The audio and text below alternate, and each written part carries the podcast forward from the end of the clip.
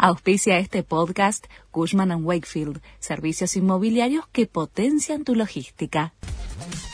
La Nación presenta los títulos de la tarde del martes 23 de agosto de 2022.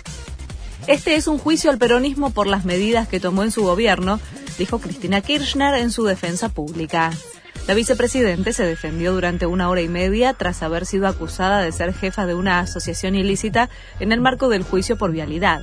Cuestionó a los jueces y a los fiscales y dijo que la justicia no apunta contra ella, sino que busca disciplinar a la dirigencia que se enfrenta al poder real.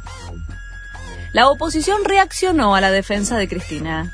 La única agenda que le importa a la vicepresidente es la suya, dijo el senador radical Martín Lustó.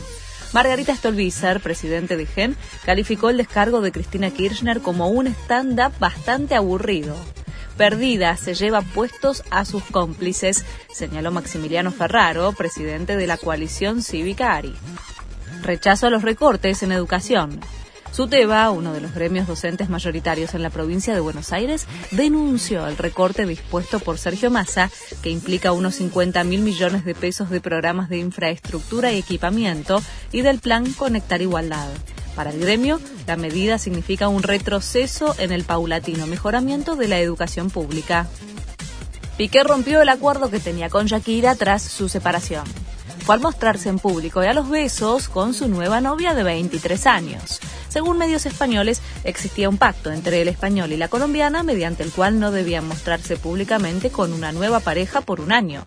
Ahora, el arreglo quedó en el olvido e irían a juicio para resolver la tenencia de sus hijos. Termina la decimoquinta fecha del torneo de la Liga.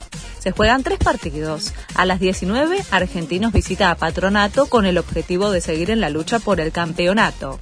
A las 21.30, el puntero Atlético Tucumán recibe a Barracas, mientras que Gimnasia enfrenta a Aldo Civi en La Plata. Este fue el resumen de Noticias de la Nación.